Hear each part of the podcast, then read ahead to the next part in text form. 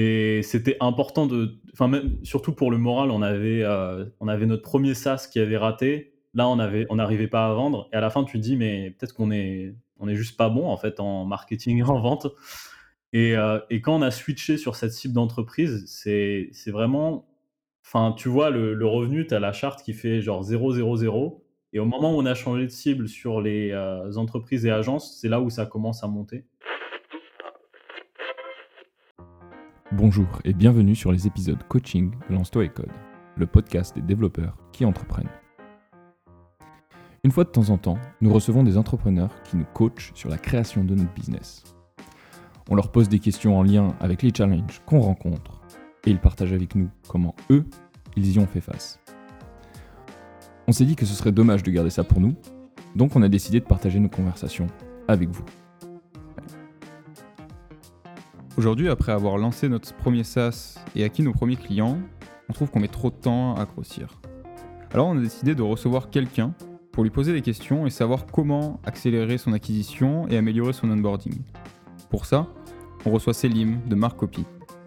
Selim a monté Marcopy avec Kylian il y a quelques mois et ils sont déjà à 4000 euros de MRR. Voici notre conversation avec Selim. Bonjour Selim, euh, bonjour et bienvenue et merci d'être là euh, sur et Code aujourd'hui. Merci, merci à toi pour l'invitation. Aujourd'hui, on, te reçoit parce que, euh, comme, comme les auditeurs ont, écouté, on, a lancé, ça y est, notre premier SaaS enfin. On a enfin eu nos, premiers clients. et donc, du coup, on a décidé de, de venir t'interviewer pour à la fois comprendre mieux ce que toi tu fais, comment tu le fais, euh, et comme euh, avec, euh, avec ton, ton cofondateur, vous avez quelques, quelques étapes d'avance sur nous, s'inspirer un peu de, de, ce qui se fait pour, pour nous passer, les, passer les prochaines étapes. Bah, carrément, bah, pour, pour présenter un peu le, le, projet, du coup, on a, on a créé un SaaS qui s'appelle Marc, Marc Copy. Et mhm. en gros, c'est une IA qui rédige du contenu pour les entreprises. Donc, on est très mhm. axé B2B. Et le constat, c'est que bah, créer du contenu, c'est compliqué, ça prend du temps. Et donc, on a conçu cette IA qui va accompagner les, collaborateurs d'une team marketing à créer du contenu. Donc, ça peut être des articles de blog, des emails, des, des, fiches produits. Donc, vraiment tout, tout type de contenu. Et, après, voilà, on, a fait, on avait une autre SaaS avant. Donc, si tu veux, c'était notre premier, notre premier, premier SaaS, en fait. Et on a fait toutes les erreurs qu'on devait faire, on l'a fait sur cette première euh, expérience.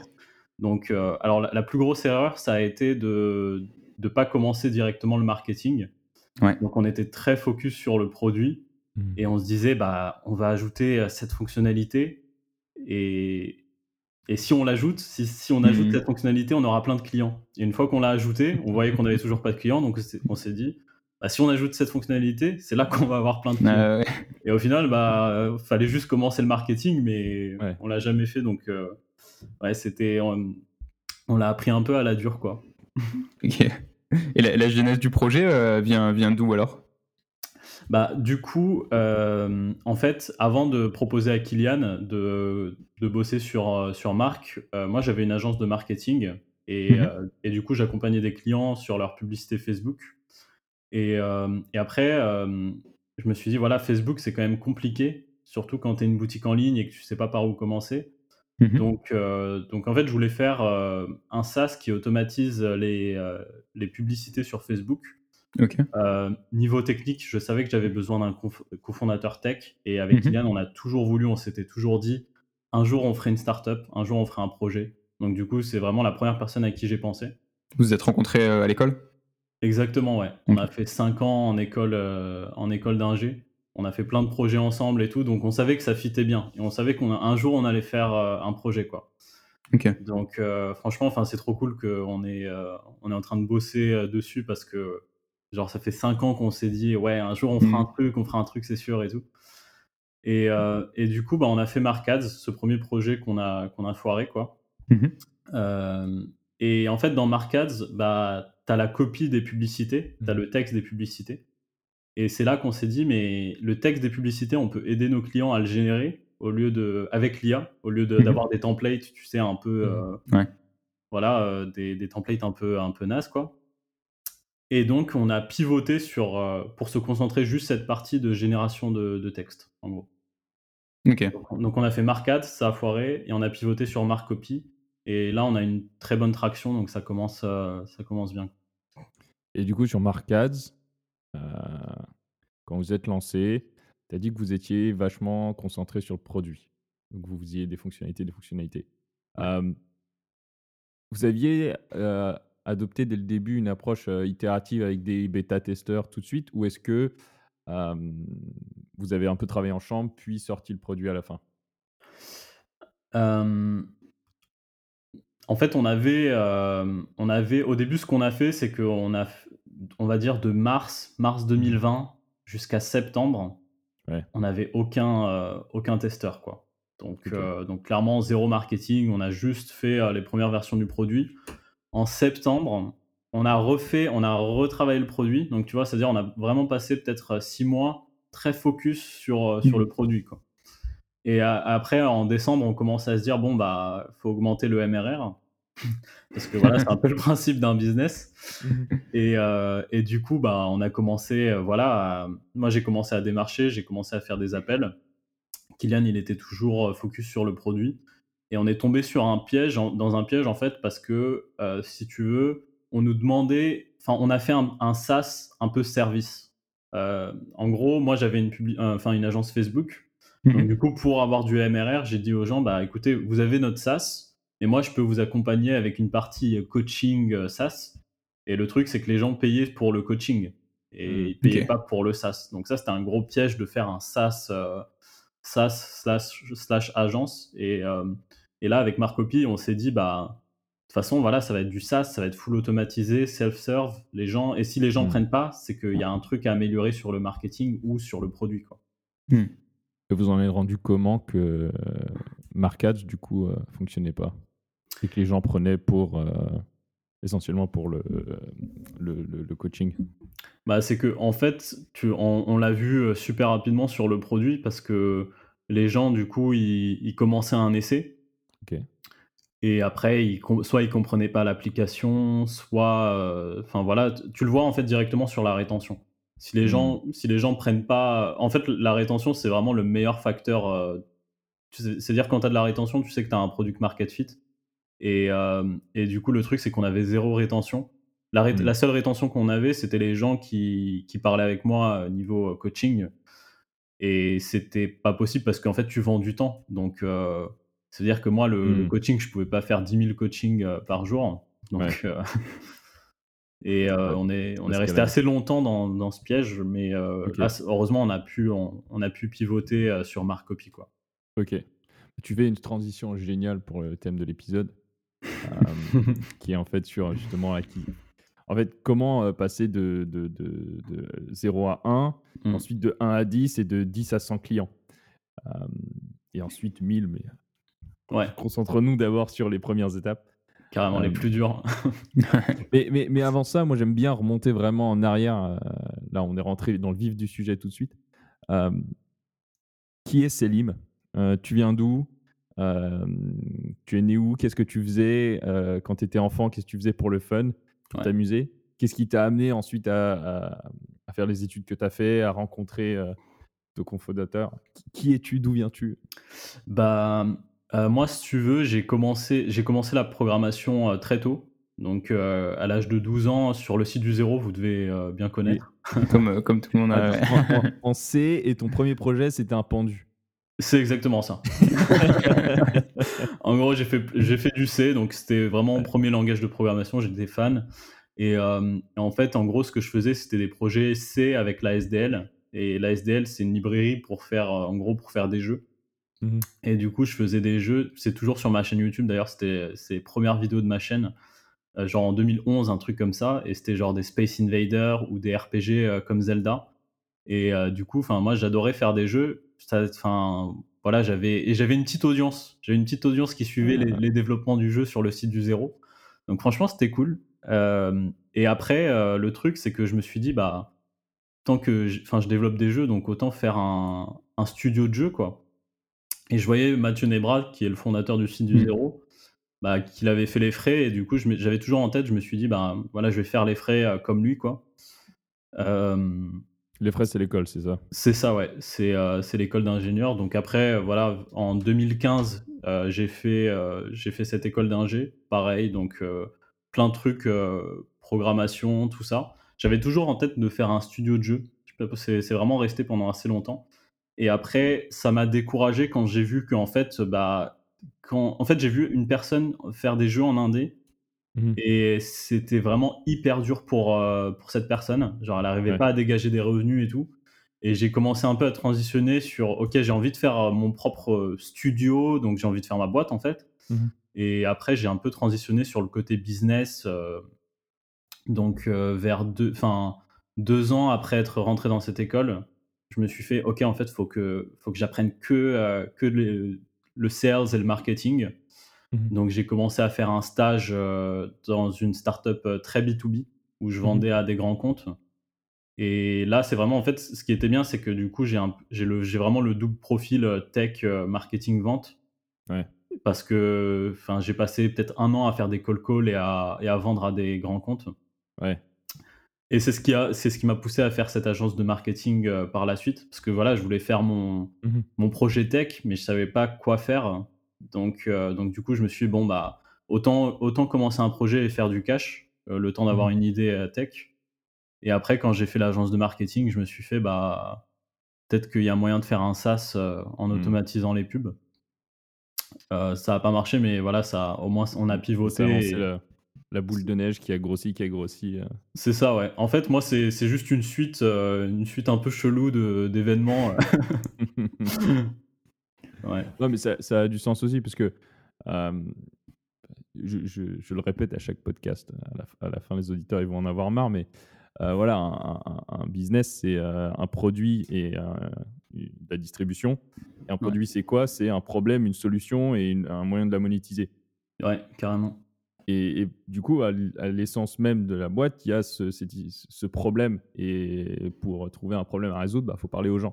Parce que sinon ça. ça donne, bah, s sinon, heu, ç ça donne des boîtes d'étudiants, heu, riches, de enfin, d'étudiants blancs de bonne famille, qui font les meilleures écoles privées et qui sortent, des des des boîtes, qui au final résolvent des problèmes un peu, un peu vains. Mmh mh et heu, Markaz, en fait, heu, Mmh. le la vraie raison pour laquelle ça a pas marché, c'est qu'au final, on résolvait pas un un problème assez important. OK. Parce que, heu, parce qu'en fait, heu, si tu veux, au final, on a un peu répliqué Facebook Ads. On a pris Ouais, l'API de Facebook Ads et on était en à la fin, on s'est dit: «Mais attends, est-ce on est en train de refaire Facebook Ads là?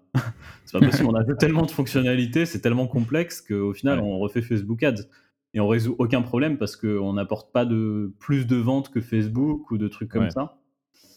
Donc heu, au final, on résolvait vraiment pas de problème et là, avec Marcopy, la la grosse différence, c'est que on fait gagner du temps sur la rédaction, sur la création de contenu Mmh et et et ouais, c'est un gros problème parce que même nous, tu vois, on le voit pour notre propre contenu, heu, avoir des idées, c'est compliqué et créer des articles de de blog, ça prend du temps. Ouais, On n'a pas toujours l'idée et les compétences pour, heu, pour la rédaction donc là, on se rend compte qu'on résout un vrai problème et ouais, la différence, heu, c'est c'est fou quoi, entre tu résous pas de problème et tu résous un problème, tu le vois direct quoi.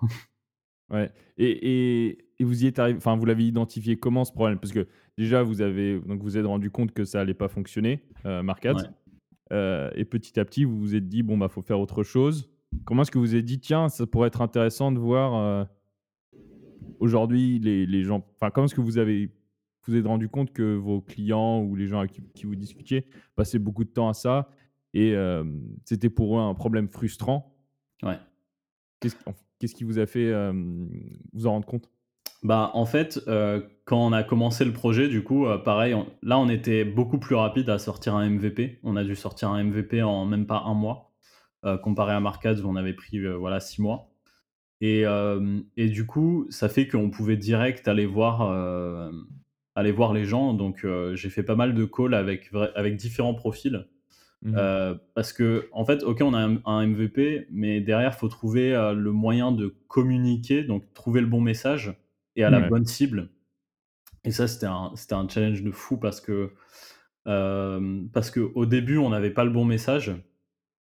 On n'avait pas le bon message, on n'avait on avait pas la bonne cible. Mmh. Donc, au début, on, se enfin, on se prenait tellement de, je me prenais tellement de vent pendant les calls parce que les gens ils me disaient mais ouais, enfin moi, au début, on visait vraiment que les rédacteurs et on leur disait voilà, on peut vous aider à écrire, à écrire plus rapidement. Même pas, on leur disait on peut vous aider à résoudre le syndrome de la page blanche. Donc tu vois un mmh. message mmh. pour une cible. Et après, on a commencé à tester les copywriters et là, il fallait faire la distinction. Un rédacteur web n'est pas un copywriter. Un mmh. truc qu'on a compris, c'est genre ça a mis un mois euh, à, on a mis un mois à comprendre ça.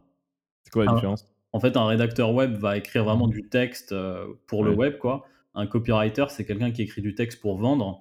Donc, euh, un copywriter, si tu veux, il va peut-être écrire les publicités Facebook ou les landing pages et les messages sont vraiment pas les mêmes. Et nous, on pensait que c'était pareil. Quoi. Mmh. On se disait, bah, un rédacteur web, c'est un copywriter, c'est la même chose, mais pas du tout. Mmh. Donc, c'était deux cibles différentes. Et après, on a commencé à voir les startups et les agences de marketing.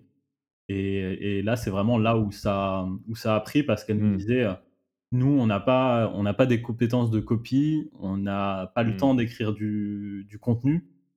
Donc, on a vraiment besoin d'un tool comme ça.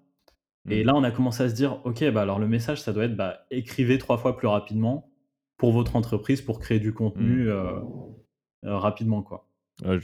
Et ce process-là, ça a pris trois mois et c'était une galère euh, de fou. C'est intéressant. Enfin, on, reviendra, mais petite parenthèse, c'est intéressant là parce que, en fait, quand vous proposiez votre service à des gens, enfin, c'est pas que vous remplacez les copywriters, mais un petit peu quand même. Ou les bah. rédacteurs, mais un petit peu quand même. En fait, vous prenez euh, beaucoup de leur travail et vous, l'automatisez. Et mmh du coup, on se, on se dit, bah, génial, ça va, ça va réduire le temps de travail des, gens qui vont pouvoir vendre autant. Mais peut-être aussi une autre façon de le voir, c'est que c'est euh, une, une, menace. Enfin, c'est menaçant pour ces gens-là. Euh, de se dire, bon, bah, il y a un robot qui fait euh, mon travail à ma place. Euh, je vais pas je vais pas travailler avec quoi. C'est qui je suis c'est mon identité. Alors que des boîtes qui dont c'est pas le, le, en fait elles ne vendent pas de copie elles ne vendent pas de rédaction et elles vendent autre chose mais elles ont besoin de copie et de rédaction. Là elles se disent bah, c'est génial c'est moins cher ça va plus vite et j'ai pas et peut-être un jour quand j'aurai besoin de quelque chose de plus avancé je vais aller chercher un humain qui me qui me reliera ce que, ce que me produit le robot. C'est euh, exactement ça. C'est vraiment le, c'est le point euh, principal. On a mis du temps à le comprendre, mmh. mais, euh, mais le truc, c'est que les rédacteurs et les copywriters, on arrivait avec un. Ça veut dire que l'app, le but de l'app, c'est de les aider à, à trouver l'inspiration. Et en fait, bah, tu as la moitié des, des, des, rédacteurs qui comprenaient pas ça, qui nous disaient bah, Enfin, c'est moi qui, qui écris, c'est moi, c'est ma créativité, euh, ce genre de choses. Mmh. Donc on avait vraiment énormément de mal et on se disait, ben, enfin, c'est pas possible, il y a un truc. Et après tu dis, et le, piège où il fallait pas tomber, c'est de se dire, bah, le pro, c'est le produit, tu vois. Et il faut ajouter une fonctionnalité qui va faire en sorte que les rédacteurs kiffent plus. Alors que l'idée, c'était vraiment, bah, faut, faut trouver la bonne cible, genre qui sont mmh. les personnes qui vont utiliser ce produit. Et, euh, c'est intéressant parce que si je fais un peu le, parallèle avec ce que euh, avec ce qu'on a fait, c'est-à-dire que vous avez vous saviez qu'il y avait un problème, vous avez créé une solution euh, qui résolvait correctement ce problème. Ensuite, il manquait quand même la pièce de finalement qui est vraiment en fait le, un peu le persona, la personne cible pour qui ça crée de la valeur. Et euh, donc même une, fois ayant, ayant créé donc Mark Copy, il a fallu pour passer de 0 à 1 en fait vraiment itérer. D'ailleurs très concrètement, c'était quoi? C'est aller sur des, sur des sites, des blogs, trouver les, contacts des personnes et les appeler les unes après les autres euh, Ouais, c'est clairement ça. En fait, ça, tout s'est fait sur LinkedIn. Mhm. Euh, donc, euh, donc, en fait, sur LinkedIn, on, on l'a fait par étapes, tu vois. D'abord, j'ai fait. la première cible, ça a été les rédacteurs. Donc, mhm. j'ai fait plein de calls avec les rédacteurs. J'ai vu que ça ne marchait pas. Donc, là, tu as eu une première itération. Que des copywriters, donc que des calls avec des copywriters. Mhm. Euh, là, pareil, copywriter, rédacteur, c'était compliqué. Et, euh, j'ai un pote qui est un, de mes meilleurs euh, amis qui est copywriter. Et il me disait, il me disait, mais ta cible, c'est pas les rédacteurs et c'est pas les copywriters. Et moi, j'étais persuadé que c'était les copywriters. Et, et du coup, j'ai, enfin, c'était, c'était hyper frustrant, surtout quand tu avais fait énormément de calls avec les rédacteurs. Et du coup, tu penses que c'est les copywriters, mais c'est pas les copywriters. Donc là, du coup, tu dois refaire des calls avec euh, plein de nouvelles personnes pour comprendre euh, le bon message et la bonne cible. Et aujourd'hui, ça paraît évident parce que on a fait tout ce process. Aujourd'hui, c'est évident que c'est les entreprises, mais Ouais. euh, mais ça a mis ça a mis vraiment euh, vraiment du temps. Et, et après, bah, du coup, on a commencé à faire des calls avec les entreprises et, et les agences de marketing. Hmm. Et là, c'est direct. Enfin, tu vois, elle, le, en- c'était, assez marquant parce que, en fait, il nous restait pas beaucoup de trésor. Et c'était genre en, en juin, juillet, un truc comme ça. Donc en été en plus. Donc en été où tout le monde Hmm. part. Ouais. Et, après- et voilà. Ok. Et euh, concrètement, si on rentre dans le, dans le détail, euh, quand t'appelais- bah, donc quand tu trouvais tes, tes- tes rédacteurs, puis euh, copywriters, puis entreprises, Ouais. euh, et que tu les appelais, euh, déjà, est-ce que tu les appelais directement ou tu leur envoyais un message avant Ouais, c'était, c'était toujours sur, euh, sur LinkedIn. Euh, et c'est un message très simple en fait. Euh, moi, ce que, ce que je détestais sur LinkedIn, c'est, c'est les messages très longs où on Ouais. te met bonjour, je suis de l'entreprise nanana. euh, voici mes coordonnées, voici ce qu'on propose. Genre, tu connais même pas la personne, mais t'envoies un message comme ça, tu vois. Et du coup, j'envoyais un message très simple. Je disais salut, enfin, même euh, pas, pas formel du tout. Salut, c'est Célim. On a, on a monté un SaaS, c'est une IA qui rédige du contenu. On aimerait bien te faire essayer si, si ça te dit. Et, on a- et c'est vraiment ce message hyper simple qui a fait un taux de réponse incroyable. Ok. Euh, le taux de réponse, c'était quoi? Euh, le taux de réponse, enfin, en, en gros, j'avais 50% euh, de- d'acceptation d'invitation et le taux de réponse, c'est 20%. Ah ouais, quand même. Enfin, ça veut dire que tu envoies un message à 10 personnes, tu avais deux personnes qui te répondent une Ouais. démo, tu vois. Donc, euh, donc les calls, on en a, enfin les calls, j'en avais à gogo quoi. C'était, Ah c'était vraiment énormément de calls. Et, et ouais, du coup, ça, enfin, ça aide pas mal. Euh, J'ai oublié le. Non, non, c'était euh, justement euh, qu'est-ce que qu'est-ce que tu mettais dans le message? Enfin, en fait, je voulais savoir un peu comment est-ce que tu arrivais à, à- à ton appel. Et du coup, l'appel, c'est vraiment un appel de démo. Vous leur montriez le l'outil. C'est ça, ouais. En fait, on faisait, on faisait une démo de l'outil. Et l'i- l'idée de l'appel, c'était vraiment de leur vendre la solution à la fin. Et que Ouais. si s'ils veulent pas acheter, de comprendre pourquoi. Ok. Euh, ou au moins de, au moins d'aboutir à un essai de 7 jours, quoi. Ouais. Ok. Et, Ça, c'est- et- ouais. C'est c'est marrant parce qu'en fait, c'est exactement le même process vers lequel on est arrivé. Ouais. Euh, là, là, enfin, plus ou moins, parce que nous, on n'envoie pas de message, on, on- on appelle, on fait du cold call. Ouais, Euh, D'ailleurs, ça, c'est c'est formateur, disons. ouais, carrément. Il y a toujours cette appréhension avant l'appel, qui, qui, qui sert à rien, parce que la personne ne va pas te manger. Les personnes ouais. sont toujours très gentilles, mais c'est ah putain, faut que je prenne le téléphone, faut que j'appelle quelqu'un. T'as vu? C'est fou, les, les call calls, ça. C'est ouais. Indescriptible. Ouais. Faut faire un call call pour comprendre. euh. Ouais. Et, et du coup, ouais, c'est le cold call pour les amener à faire une démo et ensuite à la, dé- à la fin de la démo, deux objectifs soit, euh, euh, soit on vend, soit on demande une recommandation, enfin nous envoyer vers quelqu'un. C'est ça, ouais, carrément. Et, Et, et ok. Ouais, vas-y, vas-y. ouais, bah, les- enfin, les call calls, c'est.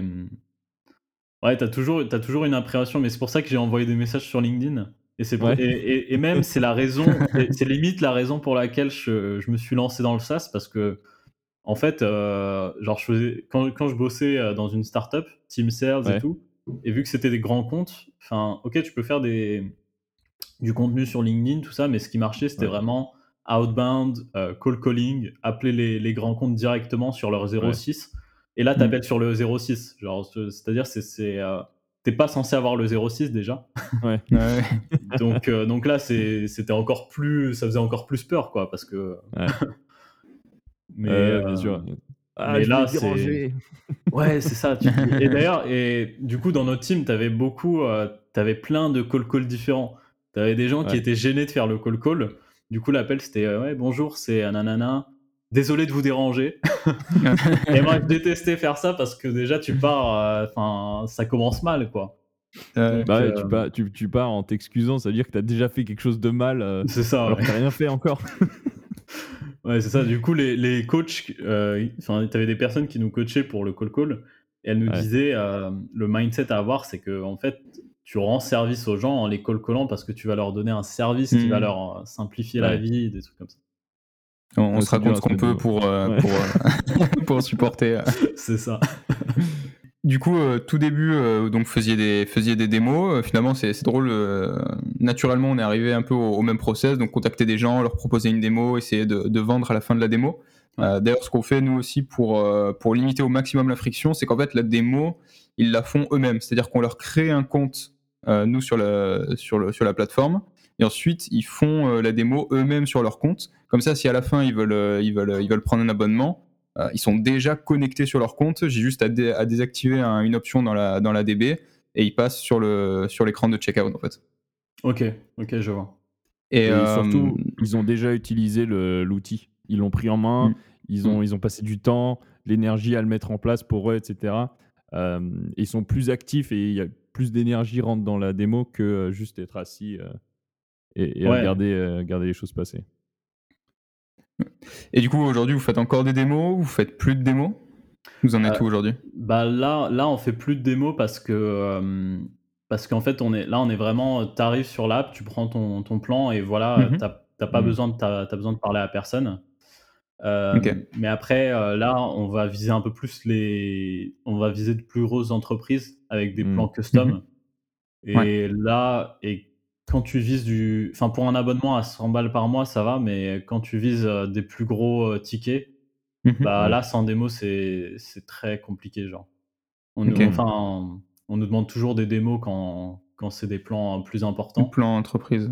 Et là, vu Et du coup, c'est quoi les, les points de bascule entre euh, euh, je fais, je fais des- mes démos, je fais mon acquisition euh, à la main un par un, à euh, j'arrête les démos, finalement j'automatise euh, par de l'acquisition, euh, notamment via la, la création de contenu, on va, on va y arriver. Ouais. Et ensuite, re, le, enfin, le deuxième milestone de je repasse finalement à de la personnalisation. euh. Bah, en gros, au tout début, du coup, on n'a pas de, pas de chiffre, pas de trafic. Ouais. Donc, c'est-à-dire si on veut qu'il y ait un premier momentum, bah, là, Ouais. on était obligé de faire des, des démos pour, pour commencer. Voilà, même tout ce que je vous ai dit sur le message, audience, tout ça. Mhm. Enfin, au début, tu es obligé de lancer un peu le truc. euh, et après, une fois qu'on a, eu, qu'on a commencé à avoir du trafic régulier et qu'on voyait, OK, en fait, chaque semaine, on est sûr d'avoir des abonnements, Mhm. ah, c'est là où on s'est dit, là, tu dis, bon, tu as, une croissance, quoi. Tu sais que chaque, euh, chaque semaine, tu vas faire du chiffre. Donc là, on a, on a arrêté les démos et on, on va les reprendre juste parce que, on, du coup, on va, Mm. on, va, on va se remettre beaucoup plus sur la distribution, donc essayer d'attaquer des, des plus grosses équipes. Et donc euh, là, on, ouais, on va repasser sur du, sur du sales, mais euh, en tout cas, le, limite, on aurait pu faire que du marketing, en fait. hein Mhm. on aurait pu faire que du contenu euh, sur LinkedIn, sur, sur notre blog, sur Facebook, et ça aurait, ça aurait aussi très bien marché. Peut-être ça aurait pris un peu plus de temps, mais Mais justement, si on, si on en vient à ça, parce que le, les cold calls puis les démos, c'est bien sympa, mais euh, ça demande du temps, ouais, beaucoup d'énergie. Euh, et, et du coup, c'est du temps qui n'est pas passé euh, soit sur, le- pour améliorer le produit en lui-même et élargir peut-être l'audience, parce que nous, on s'est rendu compte, on est passé, bon, on va la niche des photographes, puis la niche des photographes de portraits, puis la niche des photographes Mhm. de portraits qui, font, euh, qui vendent des produits, puis la niche des photographes de portraits qui vendent des produits avec un process particulier de, de vente euh, en physique, quoi, et qui ne vendent et qui n'ont pas, qui n'utilisent pas de galerie en ligne. Donc la méga sous-niche de sous-niche de sous-niche de sous-niche. Et donc l'idée, ce serait quand même de, de d'élargir, de recommencer à élargir un petit peu au bout d'un moment, quoi. Mais pour ça, il faut du temps, ouais, euh, parce que la petite- notre croissance sera limitée hein, si on reste sur la méga, euh, la méga niche. Euh, donc si on veut croître un peu plus, il faut aller chercher euh, autre part et, et résoudre plus de problèmes. Mais pour ça, il faut du temps. Et si on passe tout notre temps à faire des démos et à faire du cold call, euh, ah, on ne pourra pas le faire. Quoi. Et du coup, euh, Mhm. passer de- de- de- de- d'une acquisition active à une acquisition plus passive, euh, tu parlais de trafic. Comment est-ce que vous, vous y, êtes- y êtes arrivé? Comment est-ce que vous êtes passé justement de, de, de quelque chose de très actif à euh, du marketing et du trafic qui arrive euh, un peu automatiquement sur, sur Marcopy Bah, en fait, c'était c'était principalement LinkedIn. Et, et franchement, il y a six mois, un truc comme ça, euh, je me disais, ouais, c'est chiant de, de, poster sur LinkedIn. Enfin, pourquoi je poste sur LinkedIn? Parce qu'au au début, tu vois zéro résultat. Vraiment, tu as un post, tu, tu fais un post, tu postes peut-être les trois premières semaines et tu vois, tu vois zéro, enfin, il n'y a rien qui se passe, quoi. Ok, tu as mmh des likes, tu as peut-être un, peu de commentaires, mais tu n'as rien qui se passe. Et après, plus on, plus on postait et plus on. Enfin, du coup, plus ça a amené à des, des essais. C'est-à-dire, tu as des gens qui vont voir ton profil. Sur ton mmh profil, tu as un call to action pour regarder une démo. Et du coup, ils sont partis regarder une démo. Là, tu as une démo de 10 minutes. Tu la mmh regardes et à la fin de la démo, tu vois, on, on met des, des, appels à l'action. On dit, bah mmh. voilà, maintenant, si la démo vous a plu, bah, vous pouvez essayer pendant 7 jours, etc. Et ce qui était bien avec ça, c'est que vu qu'ils avaient regardé la démo, ils étaient déjà, ils savaient déjà comment utiliser le produit. Donc, donc du coup, parce que c'était vraiment 10 minutes, on a eu genre peut-être 1000 vues sur cette vidéo. Et, et du coup, ça fait que bah, tu as plein de gens qui savaient déjà comment utiliser le produit, qui allaient sur le produit et qui savaient déjà tout, qui, qui, comprenaient déjà tout le produit. Alors que c'est quand même c'est assez nouveau, c'est une IA, c'est-à-dire faut faut savoir comment rédiger en collaboration avec elle et tout. Mmh et donc, euh, ce process-là, ça a vraiment aidé de, de rajouter une démo, une vidéo explicative. Et là, on voit, en fait, dans, dans tout le contenu qu'on fait, le contenu qui marche le mieux, c'est le contenu tutoriel. Mmh donc, euh, comment est-ce que tu fais pour... En fait, le, truc, quand tu crées ton contenu, nous, ce qu'on a remarqué, c'est qu'il faut juste prendre les, les 10 questions les plus posées par ton audience et il faut créer du contenu sur ça. Et à chaque fois qu'on envoie un mail, c'est fou parce que tu vois, nous, nous, notre contenu qui marche le mieux, c'est comment écrire un article de blog avec l'IA. Et à chaque fois qu'on envoie ce mail-là, c'est les mails qui reçoivent le, plus de taux d'ouverture, le plus de clics et le plus d'essais euh, gratuits. Donc, euh, donc vraiment, essayer d'accompagner euh, notre audience, essayer de lui expliquer les trucs, ça a aidé, ça, ça a fait la différence sur LinkedIn. Hmm. Et, et voilà, LinkedIn, ça a été, ça a été fou. C'est pour ça que là, on va, on va vraiment encore plus se concentrer dessus. On va encore plus poster. Et, là, ce qu'on essaie de faire, c'est que toute l'équipe poste dessus, euh, qu'on ait vraiment un branding. On est en train d'améliorer le branding pour, euh, pour qu'on soit bien reconnaissable euh, sur LinkedIn. Donc, LinkedIn, franchement, top. Ouais. Ok, très bien. Et, et cette, ces 7 jours d'essai, parce qu'on s'est posé la question à un moment, est-ce qu'on fait un, une période d'essai ou pas? Euh, Ce qu'on a choisi, en fait, c'est de faire 60 jours remboursables, euh, enfin satisfait ou remboursé. Mais il faut payer dès le début. Euh, ok, donc pas d'essai, du coup. Pas d'essai. Et, cette question, du, du, moins chez moi, la question me taraude tout le temps, c'est est-ce que ça nous enferme pas dans, justement dans la nécessité de faire une démo? Parce que si tu dois sortir ta carte bleue tout de suite, tu veux pouvoir en fait voir, enfin, utiliser le truc avant.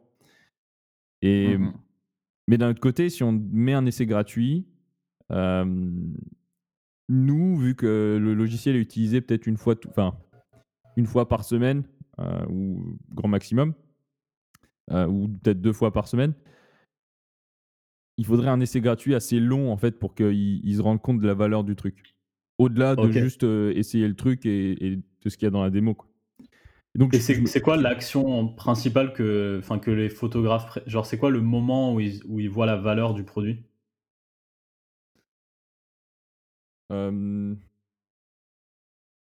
C'est-à-dire le moment où. En ça, c'était un peu le aha moment. Ouais. Mmh. Je pense que c'est quand ils peuvent. Euh, quand ils peuvent visualiser, et Nico, dis-moi si t'es pas d'accord, hein, mais c'est le moment où ils peuvent visualiser, euh, enfin, aider leurs clients à visualiser euh, ce que donnerait la photo imprimée en hyper grand, en mode euh, tableau ou, poster, sur leur mur, chez eux. Le client, en fait, euh, il envoie, il a une application super facile, il envoie un truc sur le web, il envoie en trois étapes, il envoie une photo de chez lui avec une feuille A4 sur le mur. Le photographe la calibre rapidement, tu vois, et dit voilà les deux coins de la feuille A4. Et ensuite, tu peux mettre un, un tableau de 50 cm par 70 cm ça sera à l'échelle sur le mur du client. Ok. Et là, ils disent, oh, c'est génial. Et c'est vraiment ça qui va les aider ensuite, du coup, à faire leur vente et à vendre leurs produits. Ok, ok, ok. Je, pense que c'est là qu'on a eu le plus de. Euh, Ah ouais, mais c'est génial votre truc. plus que sur les autres, les autres étapes. Ouais, bah, ça veut dire, enfin, nous, c'était, enfin, ça veut dire le challenge, c'est, c'est de définir quelles sont les actions pour arriver jusqu'à ce moment-là. Mmh. Et comment est-ce que ça peut être le plus simple possible.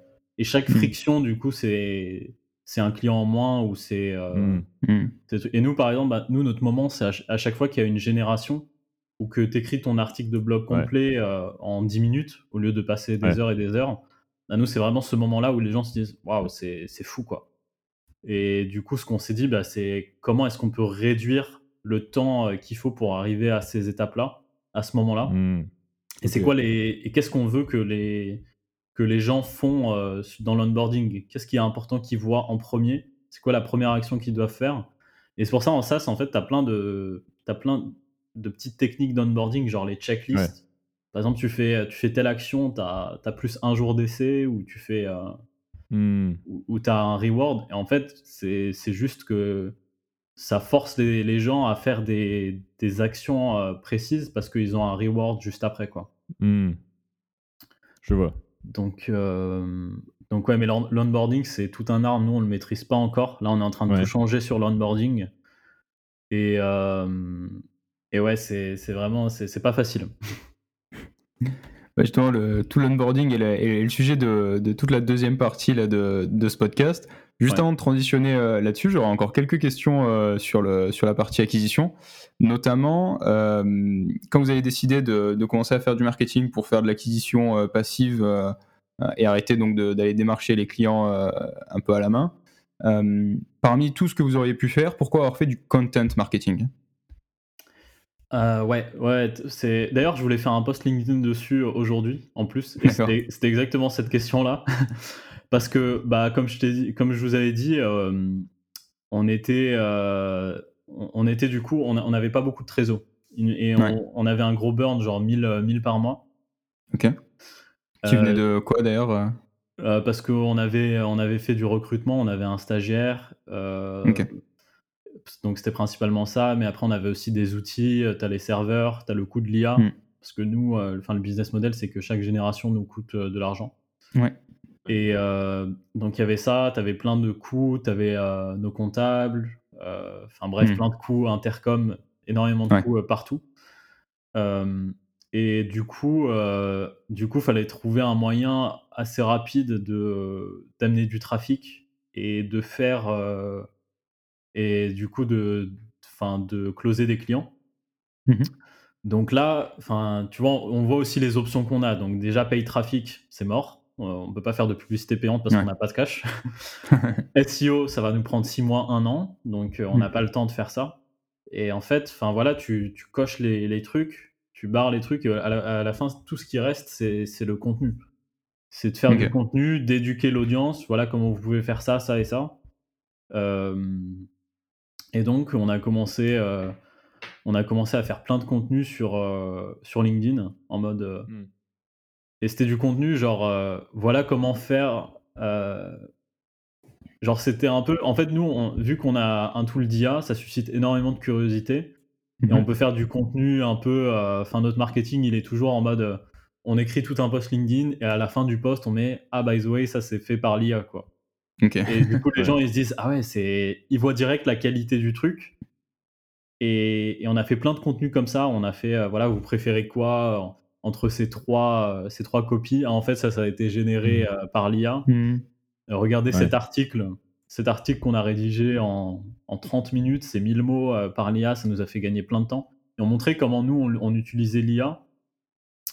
Donc voilà, pour répondre à la question, c'est vraiment, c'était la seule option. Quoi. On ne voyait pas d'autres options. À part ça et les démos. Et les démos, à la fin, voilà, tu n'as pas non plus énormément de temps pour, pour les faire. Enfin, surtout que tu dois nous, ce qu'on voulait, c'est de créer un SaaS, donc que ce soit mmh. self-serve. Et, et à un moment, c'est-à-dire tu dois automatiser le truc. Donc tu dois mmh. trouver tes sources d'acquisition. Euh, là, mmh. on a ajouté plein d'autres sources d'acquisition. On a le, on a du coup les publicités Google. Euh, on a du. Ouais, tu, tu, tu tweets pas mal sur Twitter justement sur le, fait de faire du paying ads là et de commencer à faire des tests. Euh. Ouais, c'est ça. On est, en fait, on, j'ai un peu, euh, j'ai un peu réduit le budget parce que on a plein de trucs à améliorer sur l'onboarding et euh, sur les landing pages, des trucs comme ça. Donc là, le faire maintenant et bombarder le budget, ça serait un peu euh, jeter de l'argent par les fenêtres parce que il y a Mm. plein de trucs qu'on peut optimiser avant sur les, sur le, nos taux de conversion. Mhm. Mm. Et euh, mais après, ouais, en gros, on va tester plusieurs créas, on va faire plusieurs. euh, Nous, on, on est toujours en train de tester un nouveau truc en fait. C'est ça qui est bien. C'est qu'on se foire euh, sur pas mal de trucs, mais au final, tu as toujours un, un petit truc qui marche et, euh, et on apprend énormément euh, comme ça, quoi. Et du coup, quand vous avez décidé de le mettre en place, vas-y, vas-y. Euh, moi, moi c'était juste un petit peu avant ça, avant le, le Paying Ads. C'était euh, euh, quand vous avez commencé à faire du contenu, vous étiez à quel, quel stade? Vous étiez à 10 clients, 50, 100 un peu- Même avant, vous avez commencé dès le début à faire du contenu parce que ça prend du temps, donc il faut investir euh, tôt. Ouais, en fait, euh, dès que dès qu'on avait lancé euh, le, le truc, le, le Ouais. MVP, donc zéro client, on s'est dit, euh, faut faire du marketing. On, on était direct, en fait, euh, genre on était, tu sais, on était dans un bureau avec avec Kylian et notre stagiaire, et direct quand on a fini le MVP, on s'est dit, comment on fait pour le pour le marketing, genre direct? Mais c'était limite un peu, on s'est mis énormément de, de pression là-dessus parce qu'on avait raté Ouais. notre premier projet, notre premier projet à cause de ça. Donc on, a, on voulait trouver un moyen direct de, de faire du marketing. Et vous voyez, on en a parlé, le building public sur Twitter, Ouais. c'est Mm. vraiment, euh, c'est vraiment énorme parce que ça pousse, euh, ça pousse les gens. Sur- ceux qui l'utilisent le plus, j'ai remarqué, c'était euh, c'était les, les, les builders, ceux qui sont un peu en solo, qui, qui font Mhm. leur projet. Et ces personnes-là, de base, ne vont jamais faire du marketing parce qu'elles sont très focus produit. Et le build in Ouais. public, ça les a poussés à documenter euh, leur process, ce qu'ils font. Et c'est énorme parce que c'est du contenu, c'est du social selling. Quoi. Tu vends pas vraiment, mais en, en mettant euh, les, euh, les infos, les milestones de ton produit, bah, tu, tu vends Ouais. en fait. Et en expliquant comment ça fonctionne, des trucs comme ça. Et nous, c'est vraiment, enfin, du coup, quand on a vu ça, on s'est dit, bah, on va s'en inspirer, on va faire pareil sur LinkedIn, sur Twitter, et on va montrer aux gens bah, comment on, comment on, on monte la boîte. Donc, euh, même sur nos, notre CA, sur des trucs comme ça, on est hyper transparent parce que, parce que les gens, ils veulent voir ça, en fait. Enfin, c'est Mhm. pas Ouais. qu'ils veulent voir ça, ils sont, ils- c'est c'est juste que quand tu montes des posts comme ça, c'est les, c'est les posts qui fonctionnent le mieux et qui apportent euh, bah, beaucoup d'intérêt, beaucoup de Ah, mais comment Mhm. ça se fait que ça marche euh. Et d'ailleurs, justement là-dessus, euh, j'ai vu donc vous avez plusieurs euh, plateformes, vous utilisez Twitter, LinkedIn. Euh, sur LinkedIn, vous publiez plutôt en français, sur Twitter en anglais. Est-ce que du coup c'est le même contenu, c'est la même cible? Bah, sur Twitter, sur Twitter, en fait, là, là la, la majorité des clients, c'est des clients français qui viennent de LinkedIn. Mhm. Donc, Twitter, Twitter, on y croit parce qu'on se dit, euh, on se dit qu'il y a un gros truc à faire. Le reach sur Twitter, il est, il est très puissant. Tu as beaucoup de retweets, de trucs comme ça. Mhm. Mais là, vu qu'on vise les, les entreprises, enfin, pour nous, c'est très clair que faut beaucoup plus investir sur LinkedIn. Donc, passer du, du temps sur le contenu LinkedIn, parce que c'est ce qui rapporte les clients, en fait. Et, euh, mais on lâche pas, on lâche pas Twitter parce que même, enfin, c'est notre personal brand euh, au final. Donc, Mm. euh, Mhm. On va jamais, on va jamais arrêter de tweeter. C'est juste, euh, juste, voilà, ça, ça mène énormément de trafic. Mais vu que nous, on se focus beaucoup plus sur les entreprises, euh, Twitter, c'est plus adapté si tu as un produit euh, qui est fait pour Twitter, en fait, donc un produit euh, pas aussi cher que le nôtre. Ouais. Mhm. Euh, donc, on, on est en train de penser, mais on- à, à un moment, ça va prendre Twitter, mais c'est juste, voilà, faut trouver, euh, faut trouver peut-être le bon, le bon pricing, la bonne audience, et ça met du temps à construire une audience sur Twitter aussi. Ouais. Donc, on le voit aussi, on, on le voit surtout sur le long terme.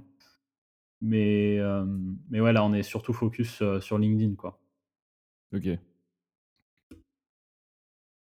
Niveau euh, ratio de, de résultats, une heure, euh, une heure passée à créer du, du contenu, ça vous génère à peu près euh, combien de trafic? Je me dis c'est hyper variable en fonction de l'audience que vous développez euh, au fur et à mesure, mais, euh, mais grosso modo. Bah, en fait, le, le truc sur LinkedIn, c'est que tu as des gens qui regardent le contenu qu'on a, tu vois, des posts qu'on a créés euh, il y a, il y a des mois, Mhm. et qui même qui les like, euh, des trucs comme ça. Donc, euh, donc au début, tu n'as aucun, t'as aucun résultat, mais après, c'est exponentiel. Tu as de plus en plus de bouche à oreille, de plus en plus de personnes qui parlent du projet. Mais là, on, enfin, on le voit, tu vois, dès que dès qu'il y a un post sur, Twitter, sur LinkedIn, tu as direct du trafic. Mmh direct des essais. Heu, donc heu, donc je pour on n'a pas on n'a pas fait le calcul, sais, le tracking en mode, heu, Ouais, combien ouais. un post, sur LinkedIn nous rapporte, mais Ouais. on voit que ça je je sais qu'il y en a qui font le ce tracking-là. Mmh Bah, combien, ce post-là fait chaque post.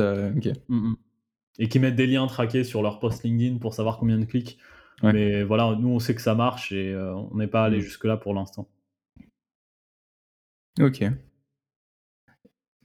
Bah, écoute, du coup, c'est clair pour moi sur, sur toute la partie, heu, acquisition. Thomas, je sais pas si tu as d'autres, heu, d'autres questions avant de de transitionner? Ouais. Non, c'est bon. On peut revenir à, à, euh, il y a 20 minutes quand tu avais fait une super transition vers euh, l'onboarding. Parce que nous, on se rend compte, enfin, au-delà de, de- d'acquérir nos premiers clients, on se rend compte, slash, on a un peu peur que euh, des clients aujourd'hui qui souscrivent à notre SaaS et qui l'utilisent pas, parce qu'ils prennent pas le temps de le setup, euh, parce que euh, en fait ils l'oublient, etc. euh, ont une grande chance de churn, enfin une plus grande chance Ouais. de churn, de partir. Du coup, on veut mettre en place un process d'onboarding qui fait que nos clients ensuite utilisent le SaaS et en obtiennent la valeur qu'on leur promet. Mmh mh.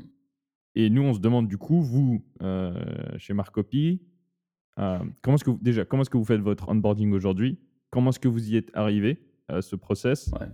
Euh, Et qu'est-ce qui va changer en fait euh, Parce que tu as dit que euh, c'était pas forcément bien fait aujourd'hui, qu'il y avait des choses que vous vouliez changer, modifier? Du Ouais. coup, comment est-ce que vous faites aujourd'hui?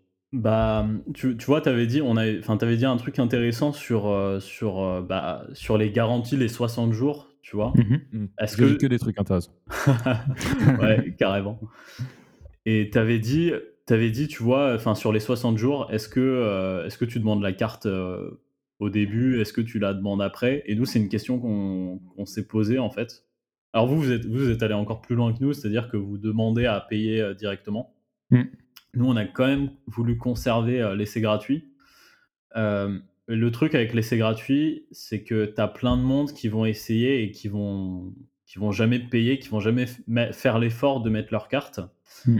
Et nous, notre business enfin notre business model le permettait pas tout simplement parce qu'on paye énormément en génération. Mmh. Heu, donc heu, l'IA, ça coûte de l'argent et heu, le truc, c'est que c'est un produit qui suscite énormément de curiosité, donc on a toujours des gens qui veulent essayer juste pour voir qu'est-ce que ça fait de de générer un texte avec l'IA. Mmh. Donc on a tout de suite mis, d'ailleurs on nous le dit souvent, on nous dit: «Ouais, pourquoi est-ce qu'il faut mettre la carte?» tout ça. On a tout de suite mis cette, cette barrière en mode si tu veux essayer, bah, tu vas devoir mettre ta carte. Et en fait, pour nous, c'est mieux parce que quand tu finis ton essai, si Mmh tu es convaincu, bah, tu rien à faire, tu tu mets ta carte, enfin tu voilà, tu tu prélevé Mmh. automatiquement. Et si tu t'es pas satisfait, bah, tu annules ton plan en un clic et c'est fini, quoi. Donc heu, après je sais je sais que tu as nos concurrents qui font exactement comme vous et nous sur notre nouvelle page de pricing, on veut mettre, heu, on veut mettre, bah, start, heu, commencer ton essai ou acheter directement parce qu'on sait qu'il y a des gens qui veulent acheter juste directement et voilà, quoi. Mmh. Hmm. Mais mais ouais, heu, nous en fait, c'est parti du du premier constat que l'essai gratuit, heu, ça convertissait pas. Peut-être que là, si on essaye, ça pourrait convertir parce que le produit est plus connu et des trucs comme ça. Mmh Mais heu, mais ouais, la carte, en fait, de demander les infos bancaires, on trouve que c'est mieux pour tout le monde parce que une fois que tu as fait ton essai, enfin OK, heu, tu peux avoir, ouais, à la fin, c'est c'est ça demande toujours un effort de de mettre la carte et rajoutes une friction, heu c'est ça, ouais, tu dois envoyer des rappels par mail pour, mettre la carte et attention, ton Mmh. essai va bientôt, heu, se cancel, mets ta carte, des trucs comme ça Mmh. et c'était c'était relou, quoi. Effectivement, parenthèse sur le le fait que tu as parlé de de de concurrents, ouais, c'est sûrement pour ça aussi que c'est d'autant plus important pour un projet comme le vôtre d'avoir un bon marketing et une bonne communication. Parce que comme vous êtes pas propriétaire, en fait, de la techno, heu, que vous exploitez, heu, j'imagine que ça doit être, heu, relativement, faisable, en fait, de copier ou de venir concurrencer le produit? Bah, en Ou est-ce que fait vous avez vraiment développé, heu, autour et au-delà, hem, un produit qui a qui est qui a vraiment de la plus-value? Bah, nous, ouais, c'est carrément ce qu'on ce qu'on cherche à faire. Nous, enfin, dans le futur, on va développer nos nos propres modèles. On va essayer d'ajouter encore plus de fonctionnalités, heu, notamment sur le SEO, tu vois? Tu as pas cette partie enfin, les concurrents, s'ils veulent répliquer ce qu'on a fait, faudrait avoir bah, voilà, les compétences SEO, donc rajouter des intégrations SEO, voir comment ça peut, comment les utilisateurs peuvent, peuvent le faire.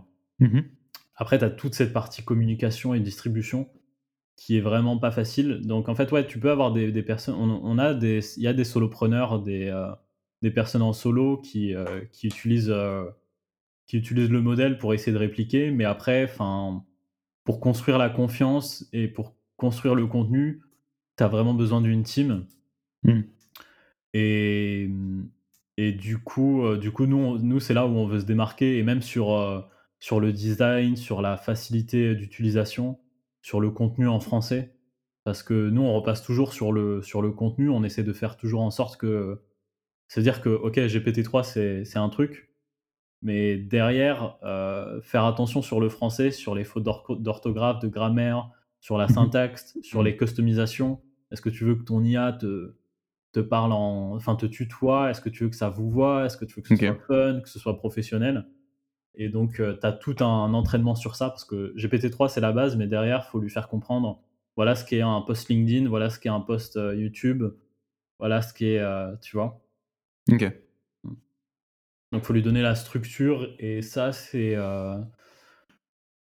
mais même sur, voilà, sur la vision du produit, on veut, on veut pas être qu'une interface. On veut vraiment construire mm. nos propres modèles. Ouais, sinon, c'est pas drôle, quoi. Ok, du coup, ça veut dire que grâce à tout ça, vous, vous acquérez le fait de l'acquisition, transformez, euh, démarrage d'un essai euh, gratuit de 7 jours, mais avec déjà les, coordonnées. Donc, au bout de 7 jours, euh, le, le, prélèvement démarre. Ouais. vous faites donc tout, tout, cet onboarding. Et ensuite, niveau, niveau rétention, niveau customer success, en fait, pareil, en fait, il faut que les clients qui s'inscrivent euh, commence à utiliser ça, il faut qu'il soit il faut que qu'ils continuent à utiliser, il faut que nous on soit présents euh, pour répondre à leurs questions et s'assurer que tout se passe au mieux pour eux. Euh, toujours pour pour limiter le churn. Du coup, qu'est-ce que vous vous avez mis en place pour s'assurer que les clients soient contents et qu'ils atteignent leurs objectifs? Ouais, c'est une très bonne. D'ailleurs, enfin, toutes ces questions, on est en train de se les poser là, enfin, tout le temps. On se dit, c'est une question qu'on se pose en continu. Comment est-ce qu'on peut faire mieux? Comment est-ce que l'expérience peut mmh. être mieux pour, pour nos utilisateurs? Et, et en gros, euh, nous, ce qu'on fait, c'est euh, c'est sur la qualité du contenu, en fait. Donc, euh, on voit, pareil, on revient vraiment aux bases. On essaie de, de rester simple. On se dit quel problème on résout? Mmh ok, bah, c'est l'IA qui, qui génère du contenu. Bah, si le contenu n'est pas de qualité, déjà, c'est pas bon. Donc, on s'est mmh vraiment concentré pour faire en sorte qu'on résout le problème euh, de nos clients. Et, euh, et, là, voilà, on a toujours des, des retours euh, qui nous disent bah, le contenu généré est, super bon en français, des trucs comme ça. Donc, ça, c'était une partie. Mais après, tu as la deuxième partie qui est comment tu utilises le tool. Parce qu'on a, mmh. beaucoup, on a beaucoup de churn sur les gens qui viennent et qui savent pas comment utiliser l'outil. Mmh. Ou qui n'ont pas compris euh, où est la valeur, qui n'ont pas eu ce moment-là de ah waouh. Donc, euh, mmh. Et ça, c'est un problème au niveau de l'onboarding alors? Ouais, carrément. Et ça, c'est le plus gros, je pense, c'est le plus gros churn à récupérer euh, le plus rapidement possible. Parce que tu fais des petits tweaks sur l'onboarding, tu ajoutes, euh, c'est peut-être peut-être une explication en plus de ne euh, pas avoir de churn. Donc au hmm. lieu de cliquer sur ce bouton-là, si tu cliques là, bah n'auras pas de churn quoi.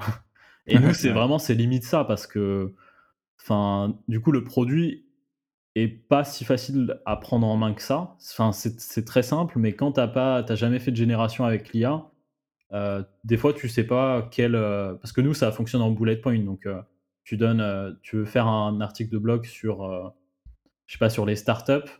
Mmh Au lieu de mettre juste le mot, le mot startup, tu dois mettre, euh, tu dois mettre une phrase donc mmh. pour, pour guider un peu plus l'IA sur le contenu que tu veux générer. Et il faut bien expliquer ça aux gens en fait. Mmh. Donc derrière, on a mis, on a mis en place des, des product tours sur Intercom. Je sais pas si vous, si vous voyez Intercom.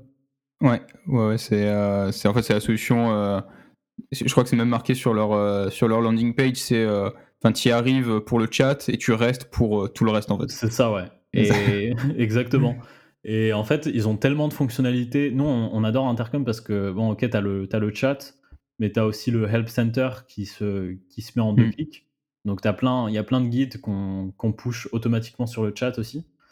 Euh, les product tours, donc euh, tu arrives sur une page, ça trigger un product tour qui dit voilà comment utiliser le truc, une vidéo qui pop ou, euh, ou un, un, bouton qui dit voilà clique ici, clique là pour faire ça.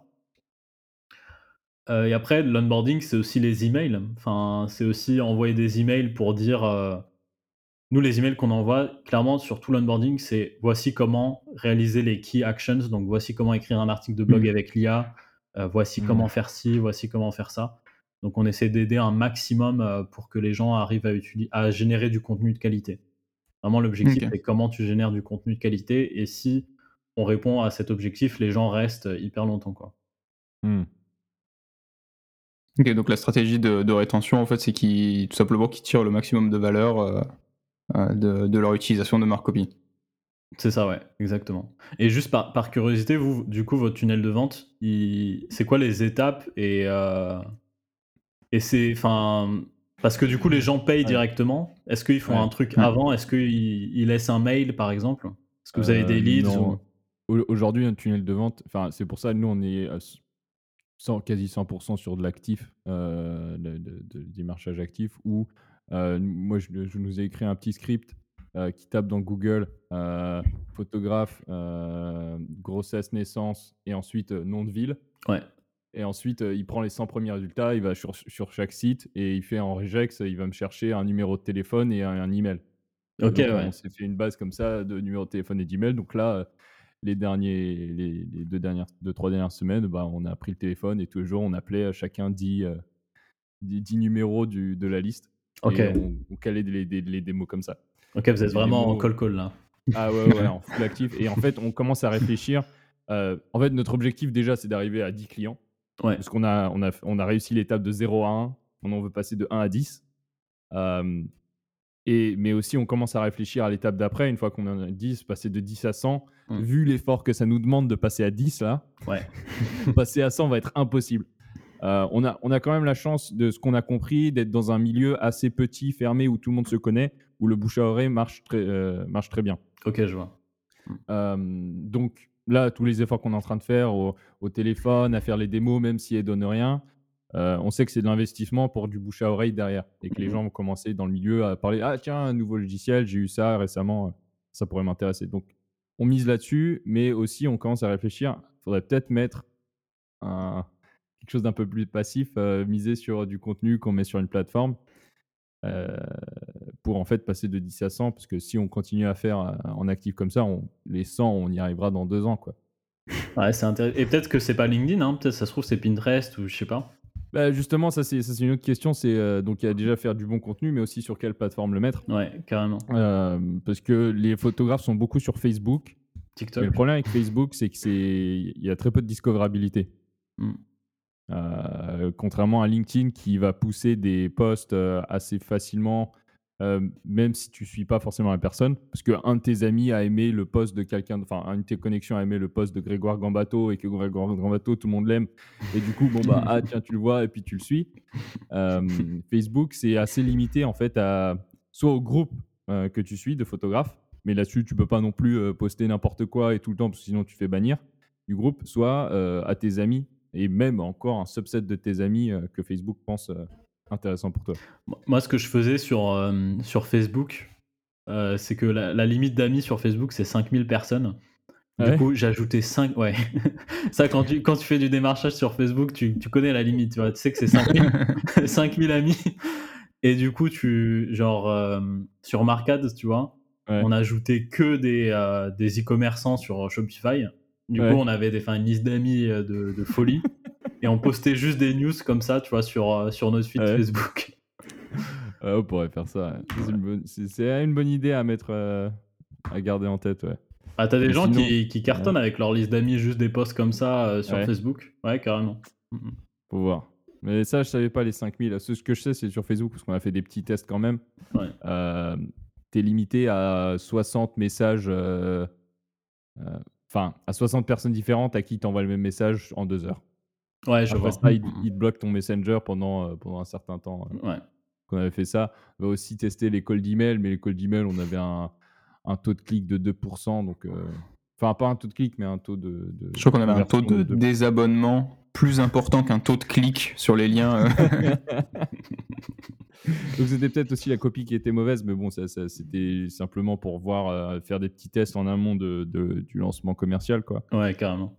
Mais la question que je me pose, c'est est-ce que, heu, vaut pas mieux aller sur une plateforme un peu comme YouTube, par exemple? Parce que les photographes sont sur YouTube, ils suivent pas mal de tutos, plus de tutos techniques, Ouais. heu, type, heu, ah quelle, heu, quelle photo enfin quel appareil photo, comment est-ce que je fais mes retouches sur machin truc. Mais, ils sont sur YouTube. Ils y sont et YouTube, ce qui est bien, c'est que c'est un super, heu, super, heu, c'est un super moteur de recommandation. C'est ça, ouais et c'est, heu, enfin après Google en termes de SEO, YouTube c'est, enfin c'est 2 quoi. Bah Hmm. ouais. Mais le problème peux avec YouTube, c'est que c'est des c'est de la vidéo, c'est pas du texte.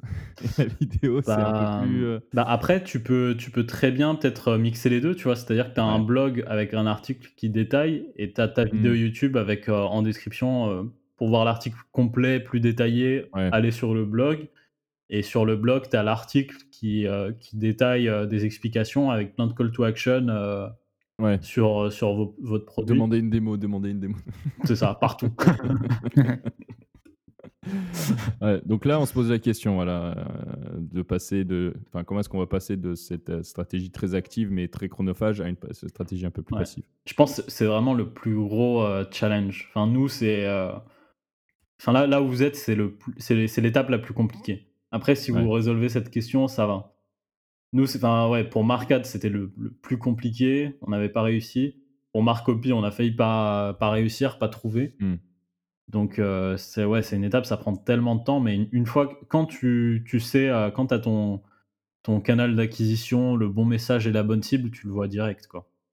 Tu vois que ça commence à prendre. Ouais, je vois. Et vos Ouais, pricing, c'est quoi du coup?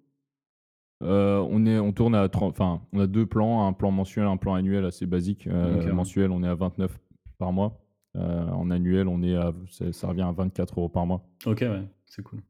Donc heu, c'est c'est c'est un sweet spot parce qu'au-delà, on on de ce qu'on des retours qu'on a eus, ça devient enfin, le process de vente devient encore plus compliqué, quoi, parce que s'il faut débourser 100-200, heu, Mmh mh. 300 € par mois, ça devient c'est difficile, enfin, il faut vraiment convaincre la personne en face. Ouais. Heu, versus, si tu descends trop bas, du coup, il faut un plus gros volume et plus gros volume veut dire plus de customer care et plus de clients, heu, un peu chiants et Mmh mh. donc hem, rester à aux aux alentours de de 30 € par mois. C'était aussi, assez aligné sur ce que faisaient les conc enfin, pas forcément les concurrents, mais les, les autres logiciels dans le milieu. Ils étaient, alignés à environ 30 € par mois, donc on a mis ça, on a mis ça à ça. Mais sans plus, Ouais, c'était du doigt mouillé, hein. Et vous votre pricing, vous y êtes arrivé comment? Ah le le pricing, c'est bah, pareil, on a commencé, heu, tu regardes les concurrents, tu fais un pricing, heu, similaire. Mais là, enfin, j'ai l'impression qu'on est très, hem, enfin, surtout sur nos nouveaux pricing, on on comprend on comprend beaucoup plus notre, business model et ce que les gens recherchent parce qu'on a parlé à tellement de ouais, gens et on a vu, voilà, tellement de messages. Donc et ouais, hier, en plus, ça m'avait fait, genre j'avais j'ai eu un un gros kiff sur le sur le pricing. Je me suis dit: «Mais la page ouais. pricing quand même, c'est incroyable». Cette page ça représente le business model, ça ça fait que tu enfin, si tu as les bons pricing, tu comprends ton marché, ça définit Ouais, ta cible. Est-ce que tu vises des gros et à ce moment-là, tu montes ton pricing? Est-ce que tu vises des, des des petits, des mais le volume, c'est ça, avec du gros volume. Donc heu, franchement, la la page pricing est ouais, c'est fou. Donc on a commencé comme vous, heu, concurrents et là, on commence à à, à innover un peu sur, le pricing. On teste des trucs ouais, et heu On teste des trucs que les concurrents font même pas et on sait que c'est le truc à faire, quoi. ouais. Mmh. Bah, de toute façon, tester, essayer, se planter, recommencer, c'est comme ça qu'on avance. C'est ça, ouais, carrément. OK, très clair. Et donc, heu, une fois que l'on l'onboarding fait, derrière, heu, ce qui est important aussi, c'est que, bon, ils commencent à l'utiliser, ils l'utilisent, mais heu, ils vont avoir des problèmes. De toute Ouais. manière, ils auront des problèmes, des questions, c'est toujours le cas. Comment est-ce que chez vous, vous assurez d'avoir des clients contents? Une fois qu'ils ont été onboardés, qu'ils commencent à utiliser, Bah, déjà, bon, déjà, tu as le support. Le support, le support sur intercom, le chat en bas à droite, t'envoies un message et on est toujours là à répondre hyper rapidement. Et des fois, on nous dit, enfin, on nous fait tout le temps merci de la réponse rapide. Parce que vraiment, des mmh. fois, on répond en une minute ou on essaie de, on essaie de ah répondre le plus rapidement possible. Parce que plus vite on répond, on a remarqué, et plus vite les gens sont, se disent waouh, c'est un bon service, et, mmh. et, souvent ils vont rester ou ils vont payer des trucs comme ça. Donc, donc on a ça. Mmh déjà, déjà un bon support, alors qu'on n'est même pas beaucoup. Hein. mais tout le monde, tout le monde dans l'équipe participe au support, quoi.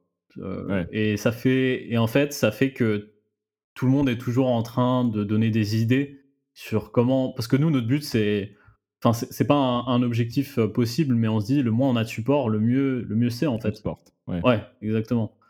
Donc un bon support, la communauté aussi. On essaie de développer mmh. notre communauté pour que les gens s'aident entre eux.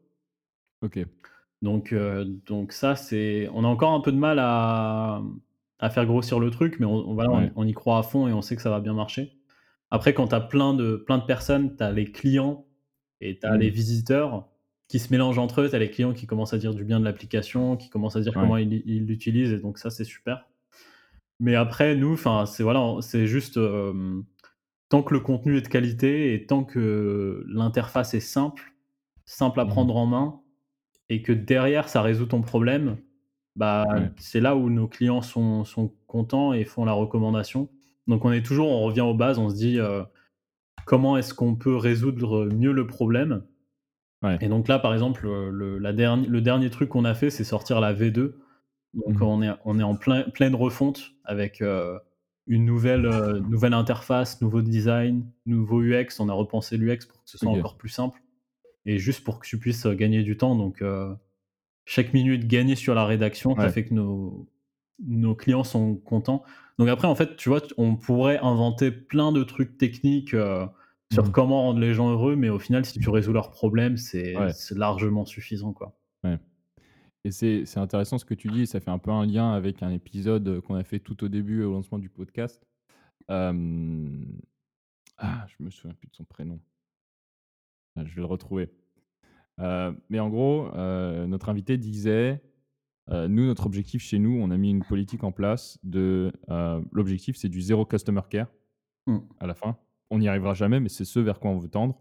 Et comment est-ce qu'on fait ça? C'est qu'on intègre le customer care à notre réflexion produit. Ouais. C'est les retours des clients et les problèmes qu'ils rencontrent au jour le jour viennent alimenter notre backlog, notre liste de, de, mmh, fonctionnalités. Et notre réflexion produit se base là-dessus et tous les, tous les personnes qui bossent produit, les product managers, etc., doivent euh, faire du customer care aussi, parce que ça vient alimenter euh, la manière dont ils construisent les fonctionnalités, ce qui vont changer, euh, leur roadmap. et derrière, ça, ça permet de, de, baisser, en fait, ces investissements-là permettent de baisser le temps passé sur le customer care à la mmh. fin, ce qui est toujours bien. Carrément, carrément. Bah, on a eu, enfin, c'est vraiment la réflexion qu'on a de plus en plus en ce moment. On se dit, ouais, très vrai. Mmh et d'ailleurs, on a même mis en place un enfin, un truc, de un board, en fait, où les gens peuvent demander des fonctionnalités et où ils peuvent upvote pour, mmh. leur fonctionnalité préférée et en fait, comment on voit ce truc? On se dit c'est pas parce que tu as une fonctionnalité qui a 50 votes que c'est forcément la fonctionnalité à faire, mais en tout cas, ça t'indique qu'il y a il y a quelque chose, quoi. Il y a un problème que qui est pas résolu et donc, et mmh. ensuite, c'est à la team tech, euh, à la team produit, de voir qu'est-ce qu'il faut faire, quoi. Et c'est peut-être pas ce que les utilisateurs demandent forcément, mmh mais en tout cas, c'est un besoin qui. Ouais, ça, il faut comprendre l'origine, le problème qui fait euh, la demande, la feature request. C'est ça, ouais. Mmh ah, parce que nous, ça nous est arrivé aussi, hein, qu'on ait des, des, des, des, demandes de fonctionnalités euh, qui, en fait, on s'est dit, ça n'a aucun sens ce serait mieux comme ça, ça répondrait aux problèmes euh, sous-jacents. Et au final, euh, au, final ils, étaient, ils étaient heureux, ils étaient très contents de plus que si on avait fait exactement ce qu'ils nous demandaient. J'ai retrouvé le nom, c'était euh, Rémi Duvou, qui est le PDG de Ocarito. Ok. Une agence de voyage pour. Enfin, qui fait un, SaaS, croix service pour une, agence de voyage pour professionnels. Ok, ok, ça marche. Très cool. Moi, ça court à peu près mes questions que j'avais sur onboarding et customer care. Nico, est-ce que tu en as d'autres? Tout pareil, moi c'était hyper clair pour moi. Pour, pour conclure l'épisode, comme vous faites quand même du, du building public et que vous êtes assez ouvert sur les, sur les chiffres, juste avant la, session pour conclure où on fait le, Fast and Curious de l'entrepreneur où on pose plein de questions, j'aurais aimé avec toi quand même faire une, petite dissection des chiffres de, de Marc Copy. Ouais. Donc assez rapidement, aujourd'hui, Marc Copy, c'est combien de personnes? Là, on est une team de 3. Ok. c'est quoi votre MRR 4000. Ok. C'est quoi, si vous le connaissez, votre Customer Acquisition Cost? Euh, zéro. Alors, zéro, en fait, c'est juste le temps que ça prend, euh, du coup, de hmm. créer le contenu. Hmm. Et le temps, c'est un, un, coût. Euh, mais bon, tu as le paid ads. Le paid ads, on n'a pas, on pas non plus investi des masses de budget parce qu'on veut optimiser d'abord les landings et, hmm. et tout ce qui est conversion rate avant de, de bombarder sur le budget. Mais, mais du coup, ouais. Et pareil, pareil pour la team, on, Là, on, enfin, on va accélérer sur le recrutement, mais on veut vraiment garder une team lean. C'est-à-dire que mmh euh, on, veut, on veut limite qu'une team. Euh, nous, à, 3, on pense qu'on peut être beaucoup plus efficace avec les bons process qu'une team de 10 qui a mmh, les mauvais process. Et donc, du coup, on va, on va continuer comme ça. On fait vraiment. Surtout là, les prochains recrutements, c'est vraiment des recrutements clés. Mmh donc, on fait très attention à qui, euh, à qui entre dans l'équipe, du coup. mais du coup, ouais acquisition cost, c'est zéro parce que c'est du content, mmh. donc c'est gratuit. Mmh. Et on n'a pas encore beaucoup investi sur la partie Google, Facebook, à part sur quelques tests à droite à gauche. Donc c'est juste du temps. Mmh. Ok. Bon, le, voilà, après le temps. Euh, c'est ça. Tu peux monétiser, tu, peux, tu peux calculer en fait. Euh, Combien vous coûte le stagiaire qui fait. Enfin, je sais pas si c'est le stagiaire ou vous, enfin bref, mais la personne qui fait le contenu. Exactement. Euh, bah, après, ça reste du théorique, hein, puisque Ouais, après, t'en, as, as qui sont super bons sur le calcul et qui calculent tous les costs. Genre, par exemple, le, 7 jours d'essai gratuit, en soi, ça doit être compté dans les costs. Genre, euh, hmm. le, la, capsule de café Nespresso que tu dois boire quand tu fais ta démo. c'est un coût. c'est un coût important à prendre en compte. Et du coup, euh, en parallèle, la lifetime value, vous la connaissez? Euh, c'est encore, ouais, c'est encore un peu tôt mais on a une euh, lifetime value qui est assez élevée et qui, enfin, qui évolue chaque mois. Euh, là, elle est de 600, mais on sait qu'on peut aller beaucoup plus haut.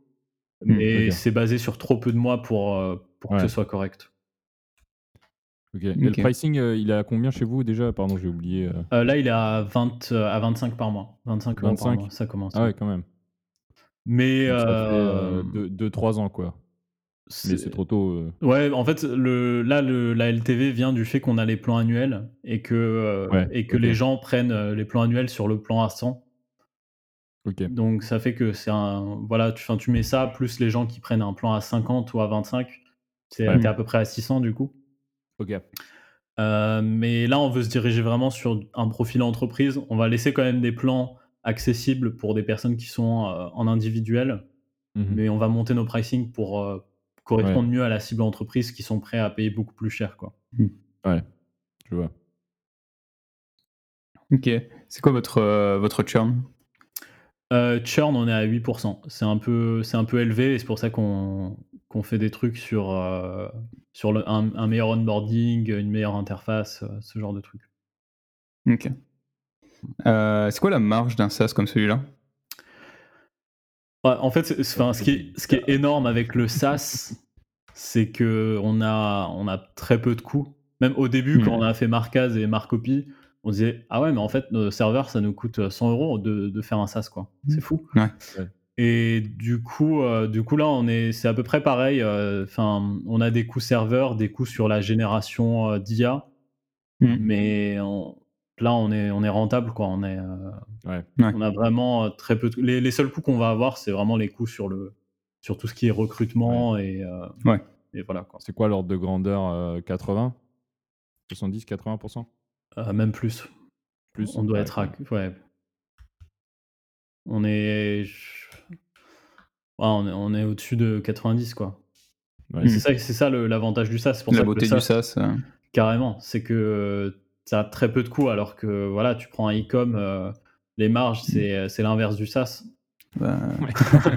le pire, j'ai, mmh, dans, mon, dans mon autre métier, dans mon autre vie euh, parallèle, je regarde le, le, secteur des concessionnaires auto. Ouais. Et je suis en train d'analyser. Et les concessionnaires auto, ils ont trois activités, mais celle qui génère le plus de chiffre d'affaires, c'est la vente de voitures neuves. Ouais. Et la vente de voitures neuves, ils font du 0,5% dessus. Oh. Leur marge est de 0,5%. C'est incroyable. Ils ont des CA de 600 millions et à la fin, tu regardes résultat net 600 000. Ouais, mais c'est pour ça qu'en e-commerce, tu as tellement de gourous qui, font, qui mettent des chiffres à droite à gauche euh, comme ouais, ça. leur chiffre d'affaires. Euh, ouais, leur CA, regarde, j'ai fait 2 millions et après tu, tu regardes, eh ouais, le, le profit c'est quoi? C'est ça. Au début, moi, ça m'a impressionné de fou. Genre, quand, j'avais, quand je commençais dans l'entrepreneuriat et que je voyais des business comme ça, mmh. c'est, ouf. Du oh, coup, je vais faire du Amazon FBA. Ah, mais j'ai fait ça. Faire du dropshipping. Ah, mais carrément. ah, mais moi, j'ai fait du drop, du Amazon FBA parce que j'ai vu des gourous qui, euh, qui disaient euh, bah, Regarde mon CA, j'ai fait 2 millions. Euh, et parce que derrière, ils vendent leur formation. En fait, leurs chiffres, ils le font sur la formation qu'ils te vendent d'Amazon FBA. Mais, mais ouais. Mais ça, franchement, c'est c'est incroyable comme business. Et d'ailleurs, tu vois, tu as de plus en plus d'investisseurs qui kiffent le SaaS parce que parce que c'est rentable, euh, c'est très profitable et, euh, mmh. ouais. et tu peux scaler, tu peux scaler à fond quoi. C'est clair. Mmh. En plus maintenant, tu auras moins de coûts fixes parce que tu n'as pas besoin de bureau, tout le monde doit chez soi. c'est ça, ouais. tu même plus de bureau. Encore plus de marge. Ouais. Top. Bah, du coup, euh, ça nous éclaire sur, euh, sur, sur les chiffres. Pour, euh, pour conclure l'épisode, je te propose qu'on fasse un, Fast and Curious de l'entrepreneur. Ah Donc, c'est une série de questions qu'on pose, qu'on pose à, tous les, à tous les invités qu'on a sur le podcast. Ça marche. J'adore la section ludique. J'adore la section C'est la petite section ludique. C'est le premier que je fais, donc si je réponds pas très vite. ça marche. en général, voilà, c'est A ou B, tu réponds A ou B. Et en général, on aime savoir pourquoi. Euh, les questions sont difficiles. Euh, c'est normal. normal. C'est dur à faire un choix, quoi. Ouais. du coup, euh, première question miser sur une idée ou miser sur un associé? Un associé. Pourquoi? Un associé parce que. Parce que l'associé, en fait, quand tu es avec un associé, tu peux toujours switcher d'idée. Peut-être que la première mhm. idée que tu vas avoir va pas être bonne, mais trouver son, un bon associé, quelqu'un qui va te soutenir dans les moments compliqués, parce que c'est compliqué. Euh, il y aura des moments, euh, il y a des moments super, euh, super chauds et tout. Et donc, enfin, moi, quand je faisais mes business solo, c'était un mmh. enfer d'être tout seul et tu portais toute la pression solo. Alors que quand as un, associé qui, tu sais, sera là, même dans les moments difficiles, mmh ça fait toute la diff, quoi. Donc, ouais, 1000% associé. Ok. Deuxième question, persévérer ou pivoter? Ouais, c'est compliqué. pivoter. Je serais plus mmh pivoté parce que. En fait, les deux. parce que persévérer. Euh, c'est compliqué. persévérer, mais, euh, mais pivoter rapidement. Parce que si tu persévères trop, bah derrière tu perds du temps sur un pivot qui pourrait être euh, vraiment mmh. Enfin, nous on l'a vu sur Marcopia, hein, on, a persévéré énormément. Euh, on galérait énormément, on se disait ouais dans le prochain mois ça va être ça. Alors que si on avait directement pivoté sur, euh, sur bah voilà, on, aurait, on aurait moins galéré.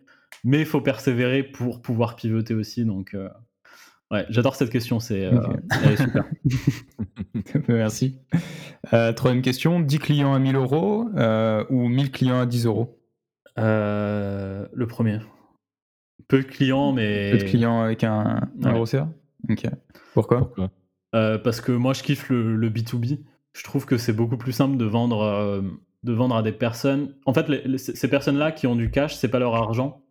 Hmm. Donc, ça fait que c'est beaucoup plus facile à vendre à ces personnes qu'à des personnes hmm. qui. Euh, moi, enfin, le.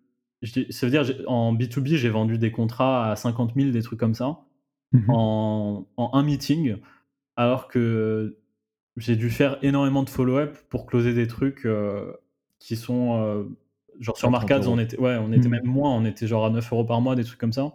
Parce que là, c'est leur, euh, c'est leur argent, donc ils sont hyper attachés au truc. Et mmh. si as, tu mmh. résous pas un problème énorme, bah ils vont. Euh, c'est chaud à vendre, alors que B2B, enfin moi je suis amoureux du B2B, je trouve que c'est c'est incroyable comme, euh, comme truc parce que les gens sont, sont prêts à Ouais.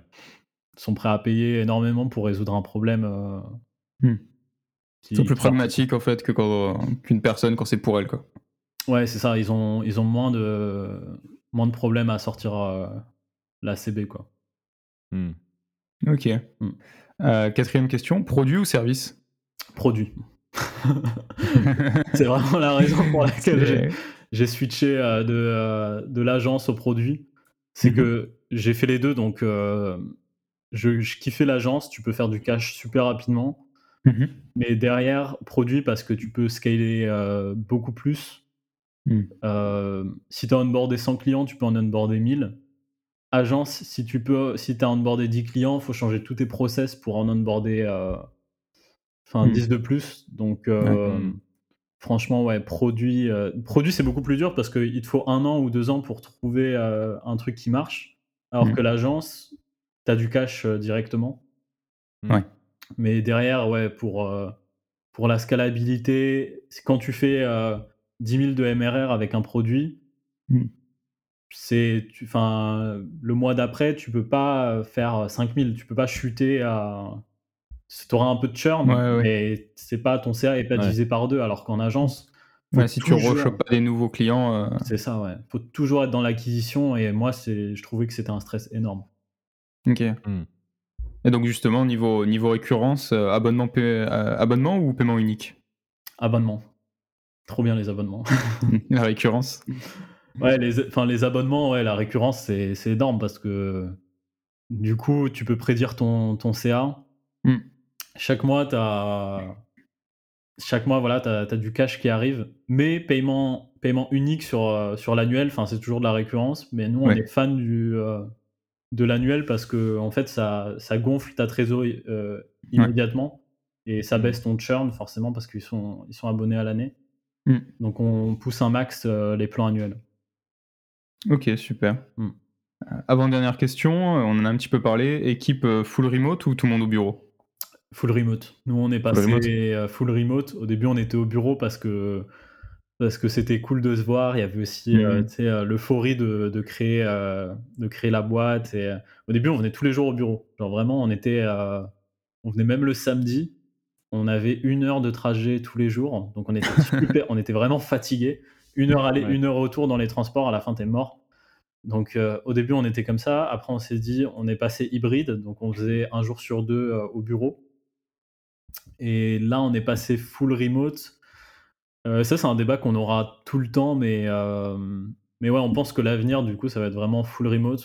Euh, Hmm. et moi, je suis fan de laisser l'op- l'option aux gens, en fait. Que Mhm. si tu as envie de bosser chez toi, tu bosses chez toi, et que plus tard, euh, euh, bah, si tu veux bosser au bureau, tu peux bosser au bureau, mais que tu sois vraiment flexible. Et surtout, ce que j'aime pas, en fait, avec le présentiel, c'est que tu es forcé, du coup, d'avoir une localisation géographique. Hmm.